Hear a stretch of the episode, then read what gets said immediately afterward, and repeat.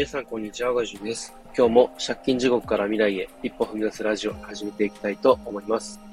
えー、今日はですね、えー、受け身でいることの危険性ということでお話ししていきたいと思います。えー、こう今まで僕自身がそうだったんですけど、すごい受け身というか、自分から動くことがなかなかできないタイプの人間だったんですね。で、このままでいるとどうなるかっていうと、すごいいろんな危険があって、えー、まず、何をしていいかわからない。で結局、なんだろう、もうわかんないから動かないっていう風で、えー、思考停止状態。自分で考えることをこうやめてしまうというか、もうそれに慣れてしまって、その状態が危ないっていうことにも気づけないっていうことですね。で、まずそれが一つ目ですね。で、他にもあるんですけど、えー、次に挙げられるのが、えー、こう、なんだろう、自分で情報を取りに行くことができないので、えー、正しい情報を得ることができない。基本的にテレビとかっていうのは受け身ですよね。こうテレビ、発信側が、えー、こう流している情報をこう受け取るだけ。で、それって本当に正しい情報なのかどうかとか、えー、間違ったニュアンスで伝わってないかどうかとか、え、そこを考えることができないと、間違った情報を鵜呑みにしたまま自分が行動してしまって、結果としてそれが何かしら大きな損害というか、マイナスにつながってしまうというケースも十分あり得る話で、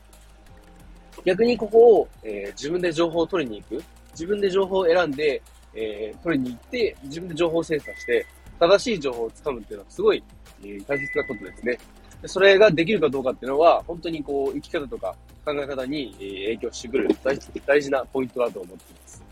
で、他にも、えー、そうですね、えー、なんだろうな、こう、自分自身で、えー、能動的に動ければいいんですけれど、それができない場合に、うんと、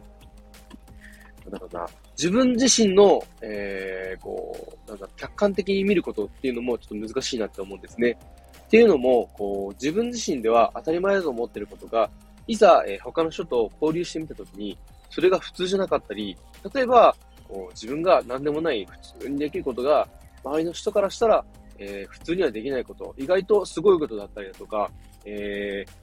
ー、なんだろう、自分がやっている活動とか生き方のこう経験談とか、誰かのすごい参考になったりとかっていう、そういうことがあるんですね。で、それって自分自身では、一人の目線だけでは気づくことができないんですよね。誰かと話して、誰かの意見をもらうことで、初めて自分のこう生き方とか経験に対して新しい目線を得て、え、自分ってそういう風だったんだっていう風に気づくこともできます。それができないっていうのは本当にマイナスで、結局、えー、自分で動くことができないと、うんと、成長する、こう、なんだろう、大きなモチベーションというか、えー、活動のこうエネルギーにもななっていかないし、で、結局、周りとのズレが生じてしまって、えー、置いていかれてしまうというか、周りとこう、距離ができてしまう。そういうのも、えー、あって、本当にマイナスだらけなんですね。逆に受け身でいることで、えー、メリットはあるのかっていうと、実は、えー、まあ個人的に思うことですけど、まあ一個だけあるかなと思っていて、まあそれは、えー、こう自分の心が傷つかないというか、えー、こう自分自身を守ることができるっていうことなんですね。で、えー、どういうことかっていうと、受け身でいた場合って自分で考えることをしないじゃないですか。で、本当にしんどい時って、ぶっちゃけでもそれでもいいと思うんですよ。やっぱ自分自身でいろいろ活動するっていうのは、いろいろ考えて、えー、挑戦して、トライアンドエラーの繰り返しで、やっぱりそれなりにしんどいっていうのはあります。で、やっぱそれに疲れてしまうと、無理にそれを続けていくと、本当に、まあ、心が壊れてしまうというか、本当になんか、こう、軽症であれば、ある程度、えー、こう、直すとこまで、元の状態まで持っていけるんですけど、重症な状態まで、えー、こう、心が疲れてしまって、傷ついてしまうと、なかなか戻ってくることができないんですね。でそういう時はもうやっぱり一度もう考えることをすべて、ストップさせて、もう受け身というか、逆に情報を受け取らないぐらいの、もうそういう風で自分を守るモードに入るみたいな、そういう考えでもいいんじゃないかなっていうふうに思います。やっぱりその辺は、えー、その人その人の、えー、状態に合った、えー、使い方というか、え、動き方があると思いますし、その辺は、え、個々に自分の状態を、え、自分でちゃんと把握しながらですね、もし自分での把握が難しいよってことであれば、人の力を借りてとか、え、もしくは本当にそれこそもう危ないのかなって思ったら、まあ、友達とかに相談したりとか、えー、なんだろう、実際そういう心療内科とかそういうとこに行って、客観的に自分のことを見てもらう。その上で、え、その後の活動について自分でゆっくり考え直す。そういう時間を設けてもいいんじゃないかなっていうふうに思います。基本的に、やっぱ、えー、受け身でいることは危険ばかりなんですけども、